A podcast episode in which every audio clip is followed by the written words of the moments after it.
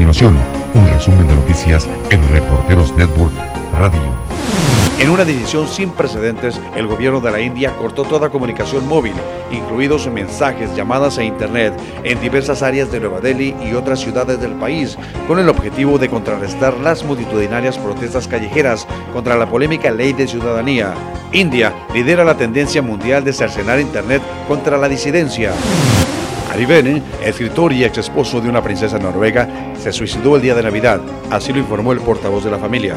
Es un gran tristeza en nuestros corazones que nosotros, los parientes más cercanos de Ari Bene, debemos anunciar que se quitó la vida hoy, 25 de diciembre. Pedimos respeto por nuestra privacidad en el futuro, dijo el portavoz en un comunicado. Ari Ben, de 47 años de edad, era el exmarido de la princesa Marta Louis, la hija mayor del rey Harald V y la reina Sonja de Noruega y la cuarta en la línea del trono. Se casaron en 2002 y se divorciaron en 2016. El presidente de Irak, Barma Salih, ha expresado su disposición a dimitir ante su negativa a nombrar un primer ministro que no cuente con el respaldo de los manifestantes que llevan desde principios de octubre protestando en las calles del país, según informan medios locales.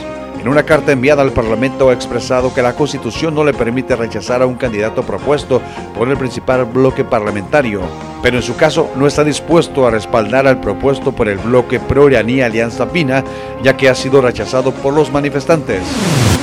En Inglaterra, cinco pasajeros fueron bajados de un avión porque estaba demasiado pesado para despegar. El hecho fue ventilado por un periodista que viajaba en el avión. La aeronave de Long Air se dirigía desde Southern, Inglaterra, hasta Delhi, en Irlanda del Norte, pero se retrasó debido a las malas condiciones climáticas. Al momento de despegar, la tripulación solicitó a cinco pasajeros descendieran del avión, argumentando que estaba demasiado pesado para volar. Ben Kelly, periodista de Independent, reportó el caso en su cuenta de Twitter. Los pasajeros que voluntariamente se ofrecieron a descender del vuelo serían colocados en otro vuelo en otro aeropuerto y recibirían una compensación equivalente a 277 dólares. Aunque inicialmente nadie se ofreció como voluntario, al final tres pasajeros descendieron del vuelo y dos más fueron seleccionados por haber sido los últimos en registrarse.